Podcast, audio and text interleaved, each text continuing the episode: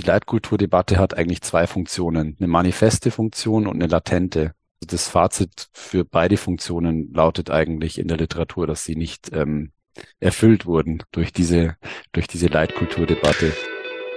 Willkommen zum Podcast Melting Pot. Migration im Dialog.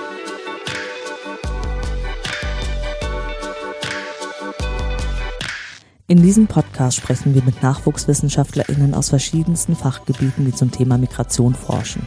Ein Einblick also in die Migrationsforschung über die Grenzen wissenschaftlicher Disziplinen hinweg. Organisiert wird der Podcast vom Nachwuchsnetzwerk des Interdisziplinären Zentrums für Integrations- und Migrationsforschung an der Universität Duisburg-Essen. Die kürzlichen Zwischenwahlen in den USA und die polarisierenden Debatten darum in der Öffentlichkeit zeigen nach den Wahlen in Italien und Brasilien, dass die Demokratie von Teilen der Politik und seinen WählerInnen in Frage gestellt wird. Und das wirft Fragen nach der Stabilität dieses politischen Systems auf und welche Faktoren hierfür wohl stabilisierend oder destabilisierend wirken könnten. Und einen Faktor möchten wir uns in der heutigen Folge gerne etwas genauer anschauen, und zwar den der Identitäten. Und damit herzlich willkommen zum Melting Pot. Ich bin Marina und moderiere heute gemeinsam mit Laura. Hallo Laura. Hallo. Und als Gast begrüßen wir den Politikwissenschaftler Simon Bein. Hallo Simon, schön, dass du da bist. Hallo zusammen, schön, dass ich da sein darf. Ja, ich möchte dich noch kurz vorstellen. Du arbeitest an der Universität Regensburg am Lehrstuhl für vergleichende Politikwissenschaft mit dem Schwerpunkt Westeuropa und du beschäftigst dich in deiner Promotion eben mit den Themenkomplexen Identität und Demokratie und dabei gehst du den Fragen nach, wie viel Identität die Demokratie eigentlich braucht und welches Ausmaß an Identität oder Identitäten Demokratien stabilisieren oder destabilisieren. Und bevor wir jetzt aber tiefer ins Thema einsteigen, möchten wir dich noch etwas näher kennenlernen, und zwar mit unseren Entweder-Oder-Fragen. Und ich habe in deinem Lebenslauf gesehen, dass du eine längere Zeit auch im Ausland studiert hast. Deswegen würde mich zunächst interessieren, Bologna oder Regensburg? Das ist eine gemeine Entweder-Oder-Frage. Zum Essen würde ich sagen Bologna. Zum mit der Familie leben Regensburg. Mhm. Okay. Dann war es ja doch gar nicht so schwer. Zumindest kam die Antwort ziemlich schnell. Ja. Ähm, mal gucken, ob es auch bei der nächsten Frage so ist. Ähm, zu deiner methodischen Vorgehensweise oder wie du am liebsten oder überwiegend vorgehst bei deinen Arbeiten, Quali oder Quanti? Da muss ich ganz klar sagen, beides. Mhm. Ähm, und ich finde es eigentlich nicht gut, wenn man das immer nur mit entweder oder beantwortet. Mhm. Ich glaube, das eine geht nur mit dem anderen. Ja, und das äh, merkt man ja auch äh, bei den Artikeln, wenn man so deine Arbeiten ein bisschen verfolgt und auch die Artikel liest, die du bereits publiziert hast, ähm, dass es da auch eben so ein Mix ist. Also ich hätte jetzt auch nicht klar sagen können, ob du jetzt der reine Quantiforscher bist oder der reine Qualiforscher. Also ein Mix wird da auch in deinen Arbeiten schon sichtbar. Und Marina hat ja gerade auch so ein bisschen schon angeteasert, äh, angeteasert, womit du dich in deiner Doktorarbeit befasst. Es geht also um ja, Fragen der Identität innerhalb einer Demokratie. Und äh, das sehen wir auch in aktuellen Debatten ganz gut. Und gerade sind es ja dann auch ja viele konservative Stimmen im politischen Diskurs, die gerne ja bestimmte Positionen oder Forderungen eben mit dem Begriff der bösen Identitätspolitik delegitimieren oder das zumindest versuchen. Und Identitätsdiskurse lassen sich aber ja auch gerade am Beispiel der Leitkulturdebatte beobachten, was du ja auch machst. Und bei dem Begriff der Leitkultur, da fallen äh, oder fällt einigen bestimmt dann auch erstmal so der Gastbeitrag des ehemaligen CDU-Innenministers Thomas de Maizière ein, der in einer großen Zeitschrift äh, damals noch ähm, zehn Thesen für eine deutsche Leitkultur vorgelegt hat und das Ganze dann ja auch mit dieser abstrusen Überschrift Wir sind nicht Burka übertitelt wurde. Und das war 2017 und das dürfte vielen vielleicht auch noch so ein bisschen in Erinnerung geblieben sein. Aber Thomas de Maizière ist ja nicht der, äh, derjenige, der die Leitkultur erfunden hat oder auch nicht den Begriff erfunden hat, denn bereits im Jahr 2000 wurden ja auch schon die Positionen von Friedrich Merz im Kontext der Einwanderungsdebatte mit diesem Begriff versehen und dem äh, Begriff des Multikulturalismus damals entgegengestellt. Und du hast dir ja die Leitkulturdebatte ja auch genauer angesehen. Wie beobachtest du diese Debatte denn? Also welche Fragen der Identität äh, werden denn darin für dich sichtbar, für die du dich dann auch in deiner Doktorarbeit befasst? Ja, die Leitkulturdebatte ist, ähm, würde ich sagen, eine, eine klare Identitätsdebatte. Mhm. Und ähm, vielleicht muss man da doch ein, ein Stück weit ausholen, zum einen was den Ursprung der Debatte angeht und auch zum anderen was den Verlauf angeht. Ähm, und dann kann ich daraus auch ableiten, was ich da für eine zentrale Erkenntnis mhm. habe für den Zusammenhang von Identität und Demokratie. Also der Ursprung der Leitkulturdebatte ähm, wird eigentlich in der Literatur als Folge einer zunehmenden Liberalisierung von Integrationspolitik ab den 80er, mhm. 90er Jahren in vielen Ländern ähm, bewertet und daraus eine zunehmende Multikulturalismuskritik eigentlich. Ähm, mhm. Und für meine, für meine äh, Überlegungen zu so einer Ausbalancierung von verschiedenen Elementen kann man da eigentlich schon klar erkennen und es wird auch in dem einen oder anderen Artikel so interpretiert, dass es quasi eine Überbetonung der inklusiven Seite war und dann eben Stimmen aufkamen, die gesagt haben, wir müssen aber auch die integrative und die exklusive Seite wieder stärken, um an das Gemeinschaftsgefühl und das ähm, Zusammenleben zu denken. Und deswegen äh, gibt es zum Beispiel einen Vorschlag von Per Moritzen, der sagt, die Leitkulturdebatte hat eigentlich zwei Funktionen, eine manifeste Funktion und eine latente Funktion. Mhm. Die manifeste Funktion ist, dass man erstmal bestimmt, was sind denn unsere ähm, Integrationsanforderungen, unsere Regeln, Werte und Normen, die wir bestimmen wollen für unser Zusammenleben. Und die latente Funktion wäre dann eben dadurch eine stärkere Erzeugung von gesellschaftlicher Kohäsion. Gleich vorne wegzunehmen, also das Fazit für beide Funktionen lautet eigentlich in der Literatur, dass sie nicht ähm, erfüllt wurden durch diese, mhm. durch diese Leitkulturdebatte. Ähm, wenn wir jetzt aber auf den deutschen äh, Kontext schauen, dann äh, hast du ja ganz richtig gesagt, dass ähm, da vor allem in jüngerer Zeit diese Thesen de Messiers bekannt wurden, aber Ausgangspunkt hatte die Debatte eigentlich ähm, durch einen Pro deutschen Professor syrischer Herkunft, Bassam Tibi, mhm. der 1998 ähm, den Begriff mh, hm, zum ersten Mal verwendet oder eingeführt hat, und zwar unter dem äh, unter der Konnotation europäische Leitkultur für Deutschland. Und er hat es eigentlich als Diskussionsangebot eines Zuwanderers verstanden, der wissen will, was ist denn jetzt eigentlich die Grundlage, an, anhand derer ich mich integrieren kann.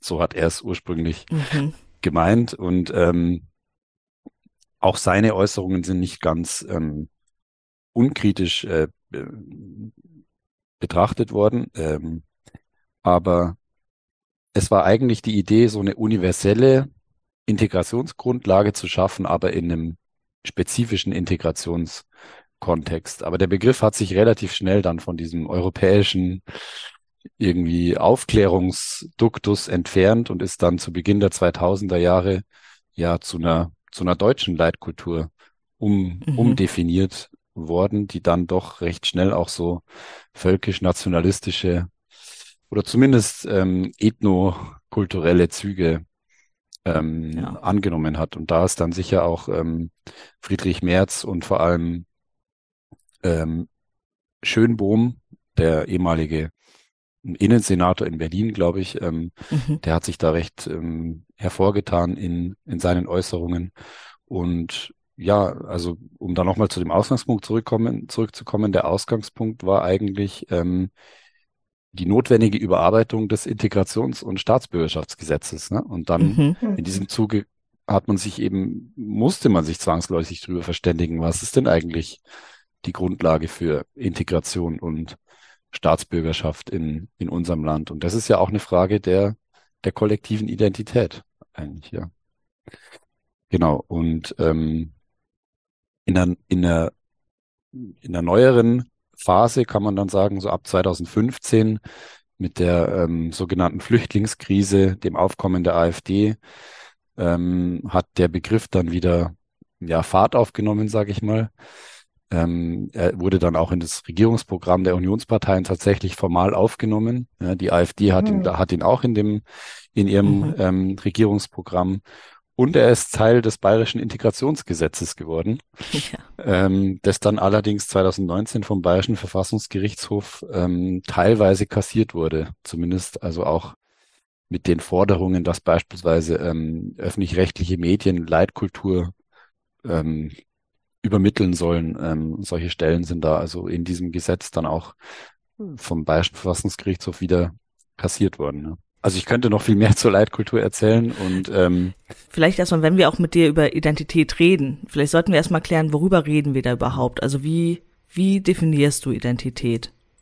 Vielleicht noch ein letzter Satz, bevor mhm. ich zu der Definition komme. Also ich finde wichtig vor allem für mich als Erkenntnis aus dieser Leitkulturdebatte war, dass es ähm, eigentlich ein demokratietheoretisches Dilemma zwischen Universalismus und Partikularismus widerspiegelt. Mhm. Und ähm, das Dilemma jeglicher Demokratie aufzeigt, dass man eigentlich auf mit der Demokratie universalistische Werte verbindet, Freiheit, Gleichheit, ja, die aber gleichzeitig in einem demokratischen Nationalstaat natürlich nicht jedem gewähren kann. Ja, sonst, sonst würde die Demokratie ja ihre Grenzen verlieren.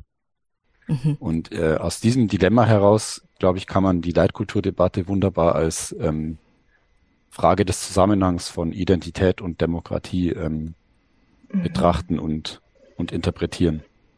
Wobei ich selbst diesem Leitkulturkonzept und der Möglichkeit, die es bietet, um dieses Dilemma aufzulösen, ähm, sehr skeptisch gegenüberstehe. Mhm. Und jetzt war deine Frage, was ist denn eigentlich Identität? Genau. Ähm, man kann natürlich sagen, die Leitkultur ist es nicht. Man kann aber nur schwer sagen, was ist es denn äh, tatsächlich. Ähm, mhm. Und in meiner Beschäftigung mit dem Identitätsbegriff habe ich vor allem drei zentrale Dimensionen ausgemacht, die mhm. für mich gleichzeitig Bestandteil von kollektiver Identität sind. Zum einen die normative Basis, zum zweiten eine narrative Kontinuität, so bezeichne ich das, also eine Identitätserzählung in der Zeit. Mhm. Und zum dritten affirmative Bindungen habe ich das ähm, genannt, also auch das subjektive Wahrnehmung de, der Gemeinsamkeit.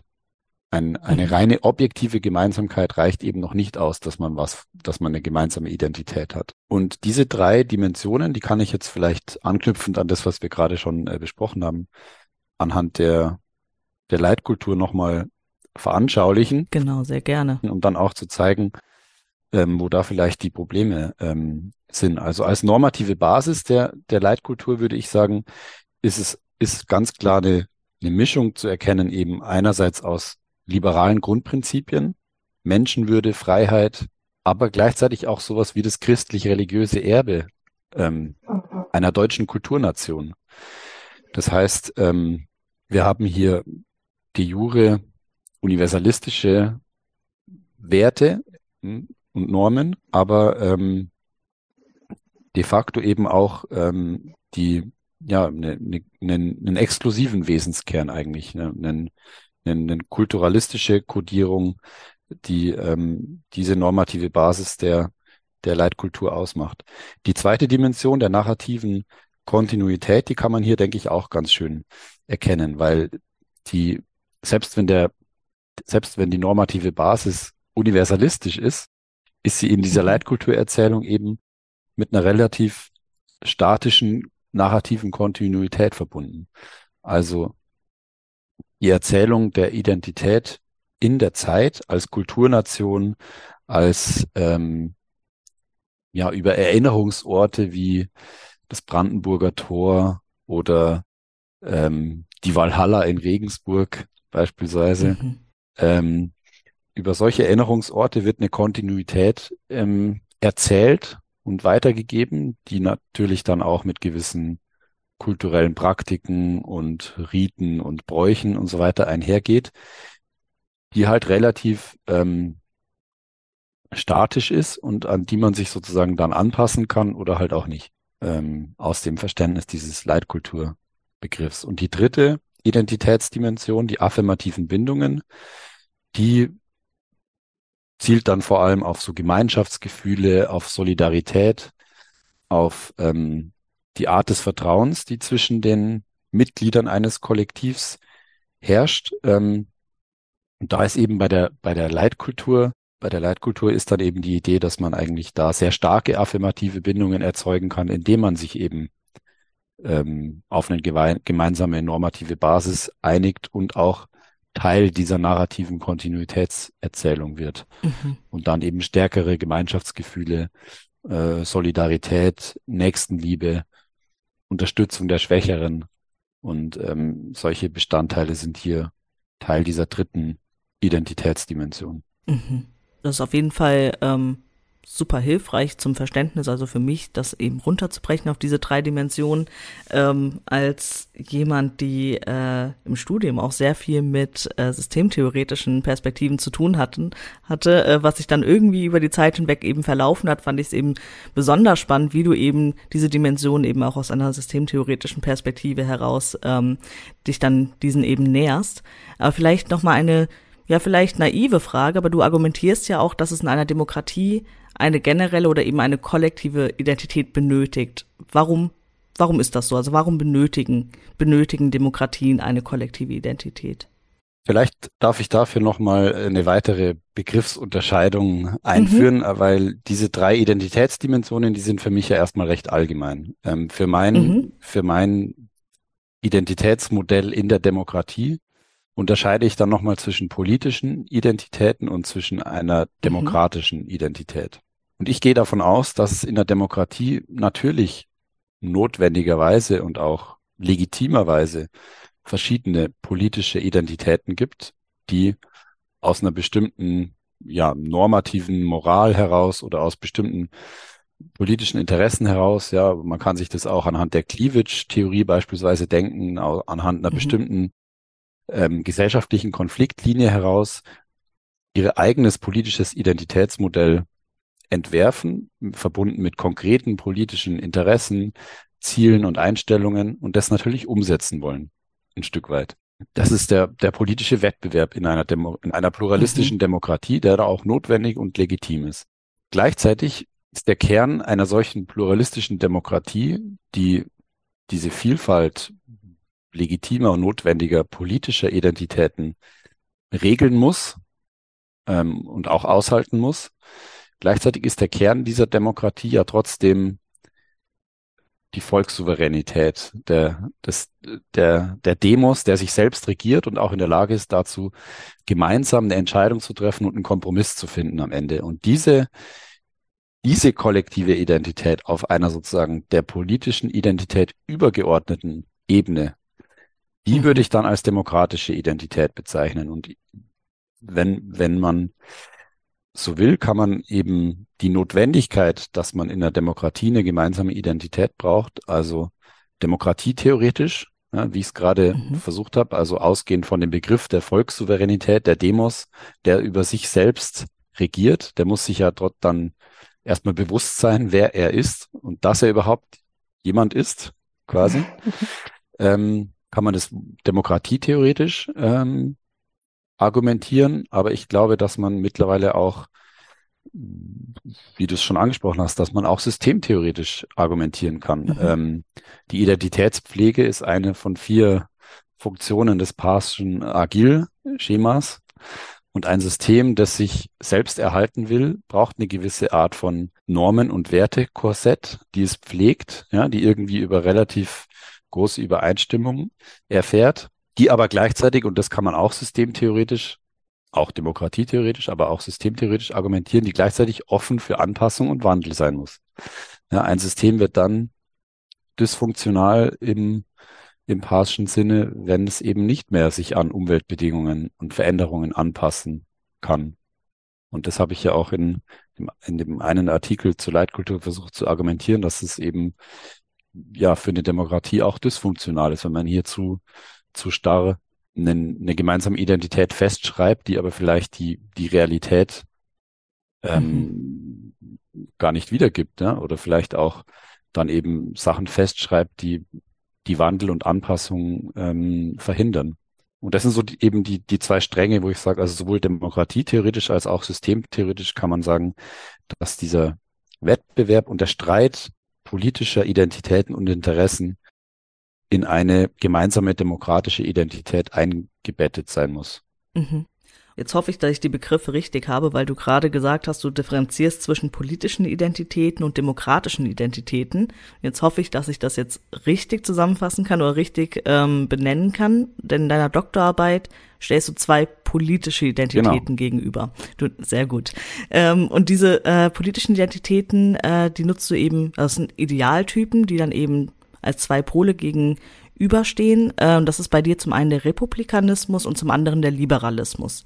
Kannst du vielleicht noch ganz kurz sagen, wofür diese Typen stehen? Ja, genau. Also ich würde sagen, aus äh, einer aus der Ideengeschichte heraus sind diese zwei Stränge sozusagen die wichtigsten zwei Stränge, aus deren Sicht politischer Streit oder die verschiedenen Pole politischer Identitäten in einer Demokratie heraus erzeugt werden. Ja, man kann aber trotzdem nicht sagen, und das spiegelt dieses Ebenenmodell ganz gut, dass das eine legitimer ist als das andere. Also aus mhm. einer aus einer normativen Demokratietheorie heraus kann man eben natürlich sagen, Demokratie ist für mich republikanisch, aber Demokratie ist für mich liberal. Das eine ist nicht weniger demokratisch als das andere. Mhm. Ähm, deswegen spiegeln diese zwei Idealtypen oder Dirk Jörke hat es beispielsweise mal als die zwei Säulen der Demokratie ähm, bezeichnet oder mhm. bei David Held auch als die Classic Models of Democracy. Die spiegeln diese, diese Spannungen von eigentlich gleichberechtigten Identitätsmodellen äh, ganz gut wider. Und wenn man das herunterbricht, dann wieder auf meine drei Identitätsdimensionen, dann habe ich das versucht so festzulegen, dass man eben da anhand dieser beiden normativen Demokratietheorien dann eben zwei Idealtypen politischer Identität gegenüberstellen kann. Ähm, in der normativen Basis beispielsweise ähm, kennzeichnet diese beiden Idealtypen vor allem der Konflikt oder der Widerspruch zwischen einer reinen negativen Freiheit, einer positiven. Freiheit, einem daraus resultierenden Demokratiebegriff. Ist Demokratie nur die Abwehrrechte gegenüber dem Staat? Klassisches liberales ähm, äh, Prinzip, ja, die, die Autonomie des Einzelnen, Eigentumsrecht, mhm. ähm, äh, Abwehrrechte gegenüber dem Staat? Oder heißt Demokratie in erster Linie Teilhabe? Teilhabe zur mit, äh, aktive politische Mitbestimmung positive Freiheit, ja, also auch die, die positive Befähigung zur Teilhabe am politischen Gemeinwesen.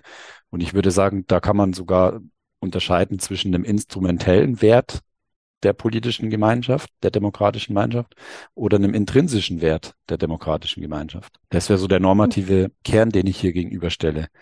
In der narrativen Kontinuität beispielsweise ist der Liberalismus klassisch ähm, der staatlichen Neutralität verpflichtet, ja, einem politischen Universalismus. Der Staat darf sich ähm, mit, mit John Rawls nicht auf eine bestimmte Konzeption des guten Lebens festlegen. Er muss neutral diesem gegenüber sein und mhm. ähm, eher den, den, ähm, den Wettbewerb einfach regeln ja, oder die, die Gütermaximierung der Einzelnen äh, ermöglichen. Also wenn man es bewerten will, würde man sagen, die narrative Kontinuität hier im Liberalismus ist eher schwach ausgeprägt, weil sie eben gar nicht so starke Anknüpfungspunkte findet, möglicherweise. Ähm, und im Republikanismus hat Hans Vorländer das beispielsweise als Selbsttranszendierung bezeichnet. Ne? Also die, die Aufladung dieses republikanischen Ethos der politischen Schicksalsgemeinschaft, die sich selbst regiert, ähm, was in den USA beispielsweise dann sogar so zivilreligiöse Elemente auch ähm,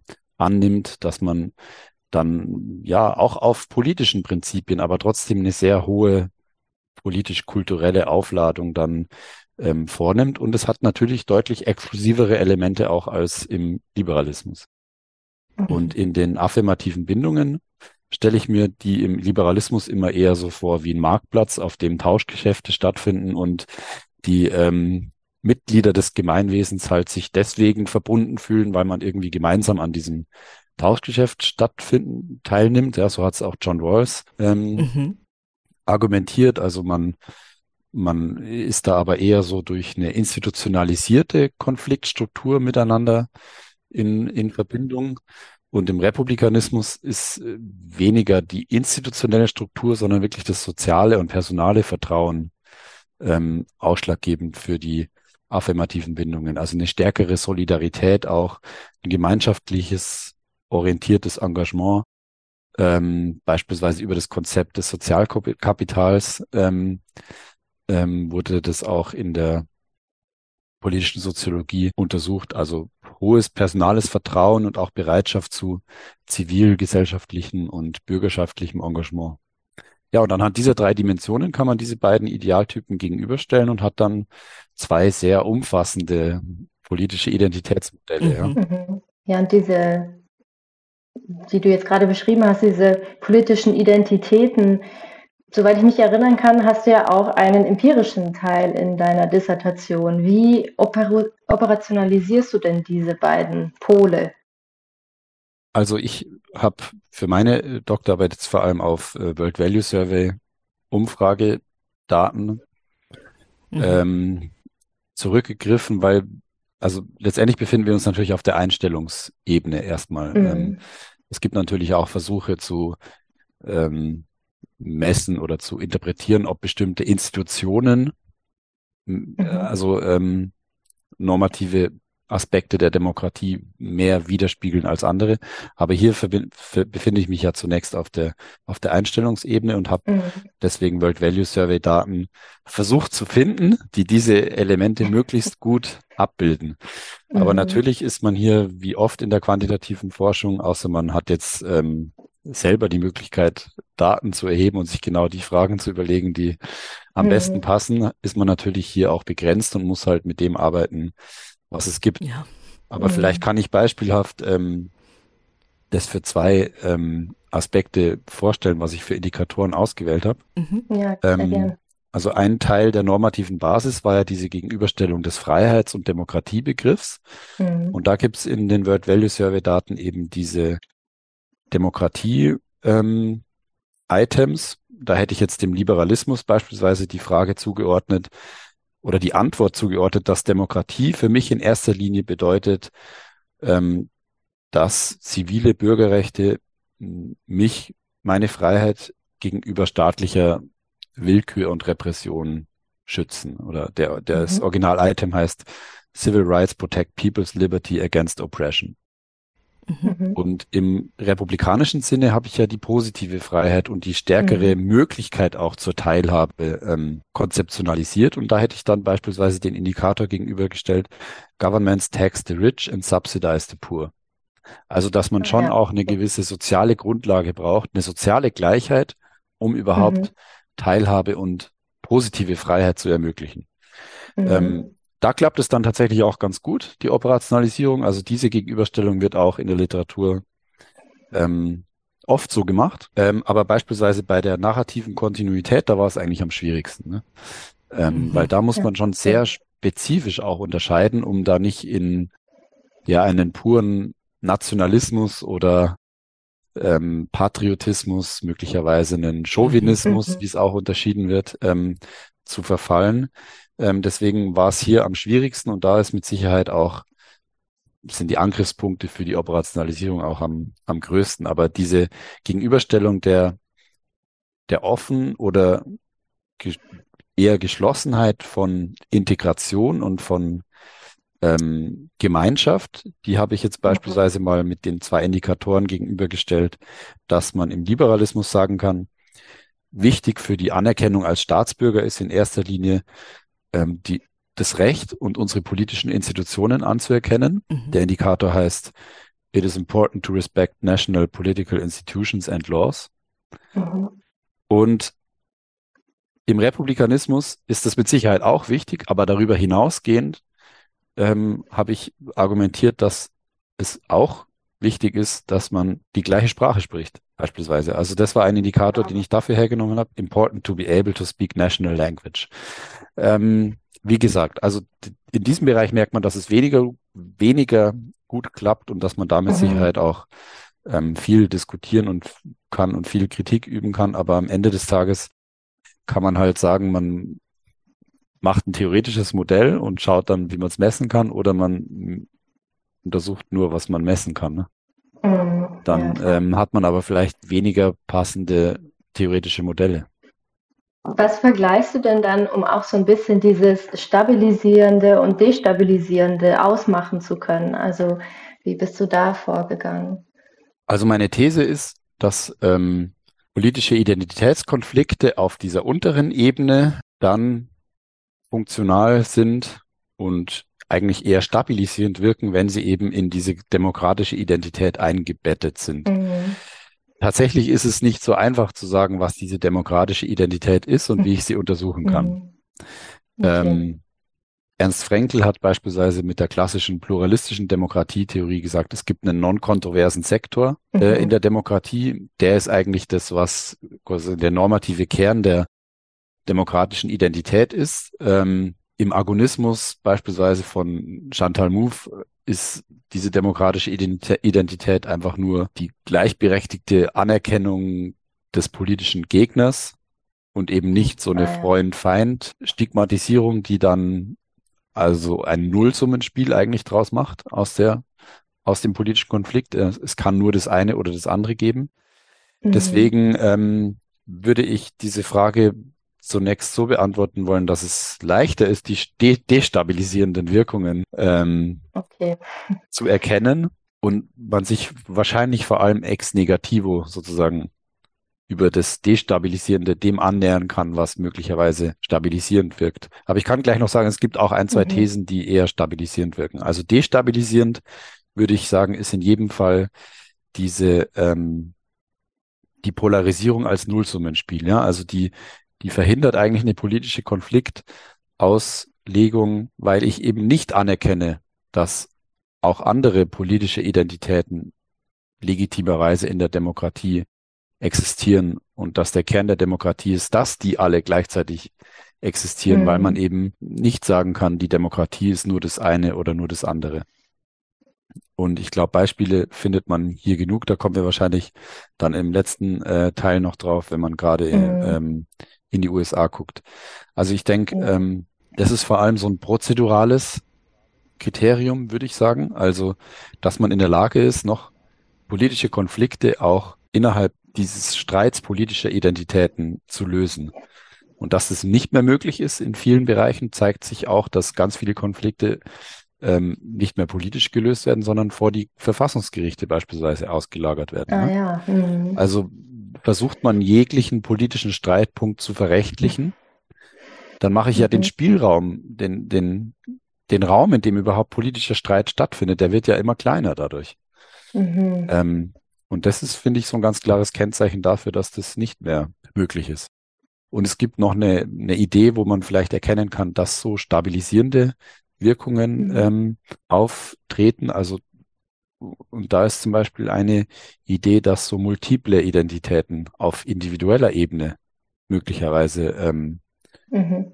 stabilisierend wirken, indem wir nicht mehr zwei ganz klare oder mehrere ganz klar zuordnenbare Lager haben, die sich gegenüberstehen, mhm. sondern indem schon auf individueller Ebene diese Pole der Demokratie, der, der politischen Identitäten ähm, veranlagt sind und wir dann halt eher so ähm, ja, aus der Systemtheorie gibt es auch diesen Begriff so Cross-Cutting Memberships. Ja? Also ich bin irgendwie mhm. bisschen Teil des einen, bisschen Teil des anderen und bin dann vielleicht eher dazu bereit, natürlich auch die andere Seite anzuerkennen und nicht nur ähm, auf Tod und Verderben sozusagen für die eine Seite einzustehen.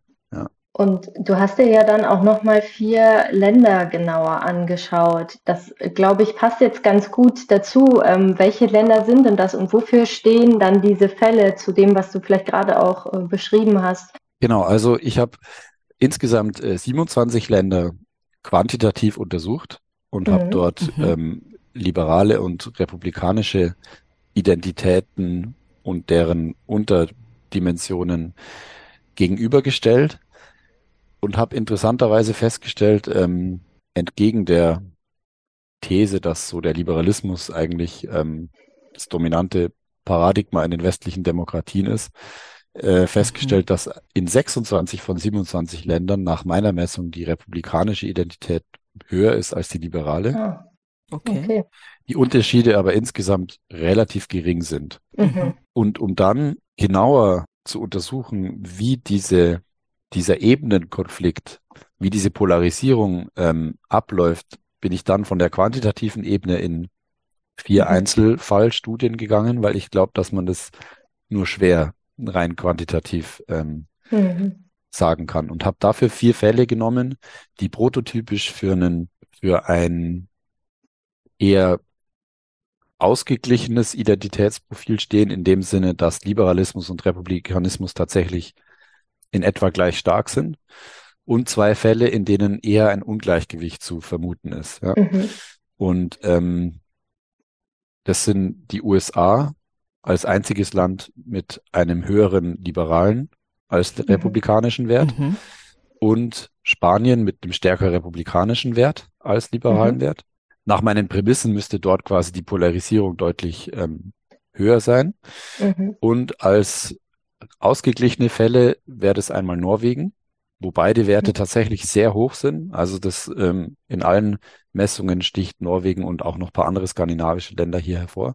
Und Japan. Ja. Und Japan ist deswegen interessant, weil dort beide Werte mit Abstand am niedrigsten sind. Okay. Aha. Ähm, genau. Und sowohl für Norwegen als auch für die USA findet man tatsächlich Hinweise, die dann darauf hindeuten, dass diese Einseitigkeit in den USA möglicherweise der Grund oder einer der Gründe ist, warum sich das so polarisiert hat jetzt die letzten Jahre. Mhm. Und in Norwegen habe ich Hinweise gefunden, dass also viele dieser Pole, die ich jetzt sozusagen theoretisch da ausgemacht habe, Individuum versus Gemeinschaft, Leistungsorientierung oder Gemeinwohlorientierung und so weiter, dass die in, in Norwegen irgendwie schon immer stärker miteinander verbunden sind und vielleicht dadurch auch stärker, mhm. stärker ausbalanciert werden und sich diese mhm. Konflikte dadurch vielleicht weniger stark ähm, polarisieren.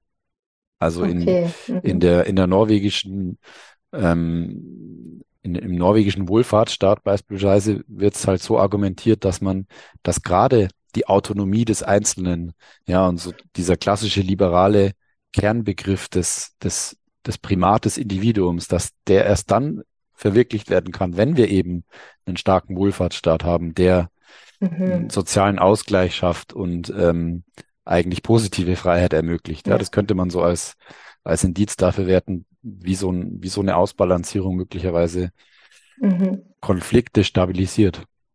Ja.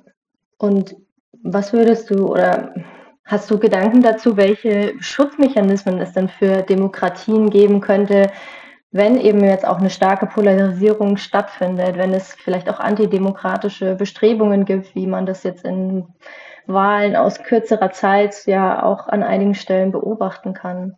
Hm, also das ist tatsächlich eine der, der interessantesten und auch schwierigsten Fragen, an denen, an der, glaube ich, schon viele mhm. theoretische Ansätze letztendlich gescheitert sind. Ja, es ist, äh, ähm, weil also man kann entweder am Ende sagen, okay, Schutzmechanismen der Demokratie müssen am Ende Institutionen sein, mhm. mhm.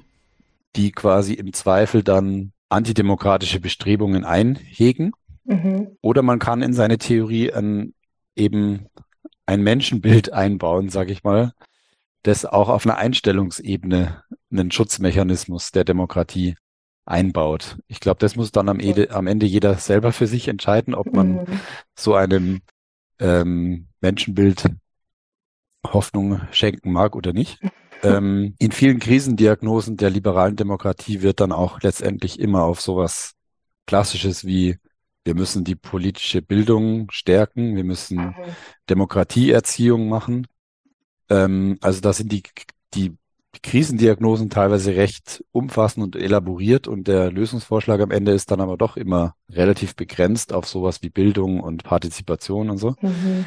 Ähm, wenn man jetzt mein Identitätsmodell anschaut, das ist ja nun mal auf der Einstellungsebene irgendwie ähm, verankert, kann man dann zum mhm. einen sagen, okay, ich habe dann doch die Hoffnung, dass es vielleicht ähm, der gro große Teil der Demokratie am Ende ähm, nicht dazu bereit ist, für seine eigene politische Identität sozusagen das Gesamtsystem mhm. zu in Gefahr zu bringen oder zu mhm. destabilisieren.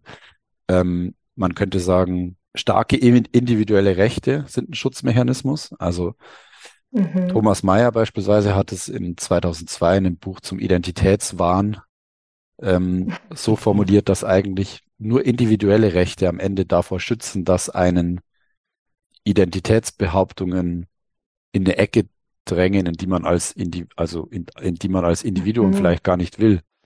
Ja, dass das Individuum jederzeit das Recht haben muss, auch aus einem aus einer kollektiven Identität auszusteigen und zu sagen, nee, das, okay. das meine ich jetzt eigentlich nicht. Man könnte sagen, wie ich schon angesprochen habe, Ernst Frenkel beispielsweise mit dem non-kontroversen Sektor, der ist es mhm. ja auch nur eine Festschreibung von, mhm. von demokratischer Identität eigentlich. Ja, was sind die, ja. Was sind die, was ist der Grundsockel an Konsens, den wir haben? Und natürlich kann eine Demokratie den auch nicht auf alle Zeit festschreiben, aber man könnte mhm. sagen, man macht die Vorkehrungen oder die Hürden für Veränderungen dieses non-kontroversen Sektors. So ist es ja auch in Deutschland beispielsweise mit der Zweidrittelmehrheit. Ne? Mhm. Man könnte sagen, man macht diese Hürden so hoch, dass man eben dann sagt, okay, also wenn wirklich so ein großer Anteil an der Bevölkerung da eine Änderung will, dann ist es auch nicht legitim für die Demokratie zu sagen, wir wehren uns dagegen Veränderungen. Mhm, ja. ja. Ähm, deswegen ist diese Frage nicht ganz einfach zu beantworten und ich habe versucht, so ein paar Ideen mhm. ähm, anzureißen. Vielleicht noch, ähm, noch eine zum Schluss, die dann auch auf das aktuelle Beispiel äh, der USA überleitet, wo man da, glaube ich, mhm. ein Argument ganz gut erkennen kann. Ähm, ein Buch, das heißt Wie Demokratien sterben. Mhm. Es ist schon ein bisschen älter, aber als ich das gelesen habe, ist, äh, ist mir wirklich jetzt die, die Wahlen in den USA doch sehr ähm, aktuell und sehr passend vollkommen, mhm.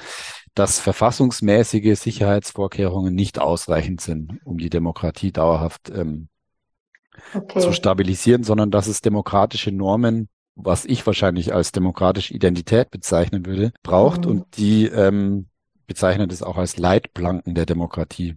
Mhm. Die erste ist gegenseitige Achtung. Ich muss immer bereit sein anzuerkennen, dass ich mit jemand anders nicht übereinstimme dass mhm. der oder mhm. die aber trotzdem gleichberechtigt für, für andere politische Interessen eintritt. Und das zweite bezeichnen die als institutionelle Zurückhaltung. Ähm, und ich, wenn man das so. äh, sich durchliest und dann in die USA schaut, dann finde ich, ist es wirklich sehr passend. Also, was ist damit gemeint? Dass man eben nicht jede rechtliche Möglichkeit, die es in einem Konflikt gibt, immer auch ausnutzt sondern dass man im mhm. Zweifel auch mal sagt, okay, ich lasse den Konflikt politisch sein und gehe jetzt nicht in den Wahlausschuss und mhm. versuche Möglichkeiten zu finden, ein Wahlergebnis zu delegitimieren oder mhm. Trage nicht jeden Konflikt, auch wenn es im System angelegt ist, vors Verfassungsgericht, sondern mhm. sage halt, okay, es war ein politischer Streit, der wurde irgendwie zu, zu, zugunsten der einen Seite entschieden und das nächste Mal fällt er vielleicht wieder zugunsten der anderen Seite aus. Mm, okay. Und ähm, mhm. diese zwei Leitplanken sagen eben Lewitzki und Wey, die sind eigentlich der Schutzmechanismus der, der Demokratie. Mhm. Mhm.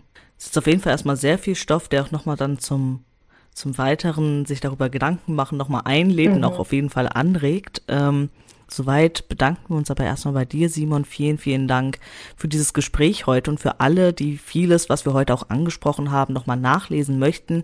Verlinken wir auch auf jeden Fall gerne noch weitere Artikel von dir in den Show Notes.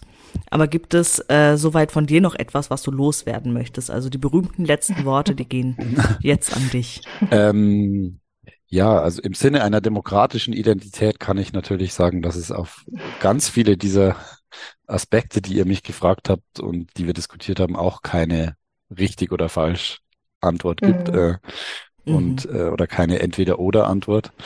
Mhm. Ähm, und dass man ja, dass ich nur versucht habe, möglichst umfassend und nachvollziehbar mich diesen Fragen zu widmen. Aber ich glaube, ähm, wahrscheinlich ist die Lösung für die Demokratie in ganz vielen Sachen, dass man in erster Linie darüber in, in, in, in Diskussion und in mhm. in Kommunikation, in Austausch bleibt. Ne?